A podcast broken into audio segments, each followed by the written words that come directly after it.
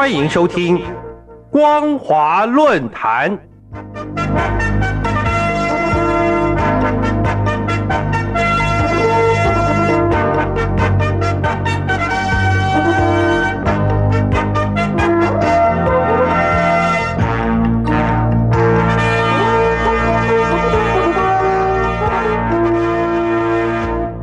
各位听众朋友好，欢迎收听光华论坛，我是罗杰。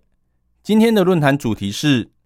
中共的次国家级外交正冲击着中共与各国的政治互信。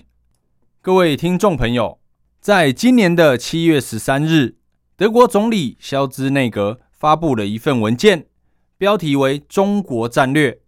作为未来德国与中共打交道的全方位行动纲领。德国外交部长贝尔伯克在文件发布会时表示，对德国来说，中国大陆是伙伴、竞争者和体制对手。但这几年来，中国大陆扮演体制对手的角色日益凸显。目前，中国大陆对内更为压制，对外更为有进攻性。若高度依赖中国大陆市场，企业未来就必须更大程度的承担资金上的风险。肖兹甚至在推特贴文表示，中国战略给予德国与中国大陆的关系一个新的框架，目标不是脱钩，但德国希望在未来与中国大陆贸易关系中，避免产生在关键领域的依赖性。借由这份战略文件，德国得以去应对正在发生改变、更具进攻性表现的中国大陆。同月十四日。德国《明镜周刊》记者在中共外交部记者会上询问外交部发言人王文斌：“德国政府发表了酝酿已久的中国战略，中方如何看待这份文件呢？它将对中德关系产生什么影响呢？”王文斌则回应说：“以价值观和意识形态划线，鼓噪所谓制度、利益和价值观竞争，更是逆时代潮流而动。”只会加剧世界的分裂。事实上，中德共识远多于分歧，合作远大于竞争，双方是伙伴而不是对手。在当前复杂动荡的国际形势下，希望德国全面并且客观看待中国大陆的发展，制定理性务实的对华政策，与中国大陆携手应对全球性挑战。为世界的和平与发展贡献更多稳定性和正能量。从汪文斌的发言中，我们不难发现，中德双方有着制度、利益和价值观层面的竞争，而德国所颁定的中国战略将竞争视为制度对立，并定义为对国际秩序或人权原则的不同看法。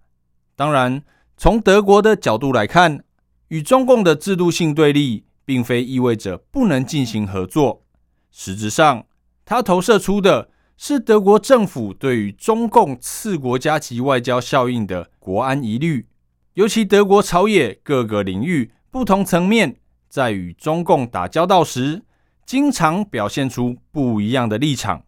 相对的，中共由于党国威权体制统治，对外的表现出更为统一的行动，因此。中共对外进行次国家级外交，看似是地方交往而非主权性质，其实就代表着中共。然而，若是国家间的关系出现问题，地方性外交仍然可以进行。换言之，次国家级外交看似服务地方政府，但可能影响到国家层级的外交政策。因此，德国政府迫切需要从战略的角度。来制定对中共的全方位行动纲领。在德国及欧洲最具规模，而且专门研究中共议题的政策智库——莫卡托中国研究所，曾经在二零二一年十一月十八日发布了一篇报告，标题为《小池塘里的大鱼：中国大陆在欧洲的次国家级外交》。内容指出，中共对欧洲的政策。不仅在很大程度上绕过了欧盟机构和国家层级政府，稳定扩大与次级部门的联系，和数不清的地区以及城市建立各类伙伴关系，而且经由次国家级外交，促使对中国大陆投资、研发合作以及政治和文化交流的增加，让欧洲的地方政府和城市基本上对中共都保持着欢迎的态度。同时，这一则报告也发现，美中两国关系近年来虽然迅速恶化，从白宫到国会与美国联邦层级的政界领袖。在中国问题上所抱持的立场基本上是一致的，但是在地方层级的州市政府中，对中国大陆的态度很多时候却迥然不同。今年的六月十日，美国马奎特大学法学院教授史高维尔在美国政策专家与政治精英们经常发表言论以及交流观点的政论网站上，发表了一篇专文，标题为。次国家级外交角色在中国追索美国科技之新证据，内容指出，中共获取美国经贸机密与智慧产权，不仅达到历史的新高，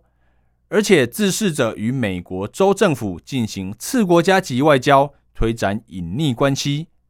并复合产业间谍、学术交流、投资以及网络窃盗等公开与隐匿手段进行交互应用。二零二零年八月二十四日，习近平在经济社会领域专家座谈会上，不仅强调要以辩证思维看待新发展阶段的新机遇及新挑战，也揭示中共当前在推进对外开放中要注意的两点：第一点，凡是愿意与中共合作的国家、地区和企业，包括美国的州、地方和企业，都要积极开展合作。形成全方位、多层次、多元化的开放合作格局。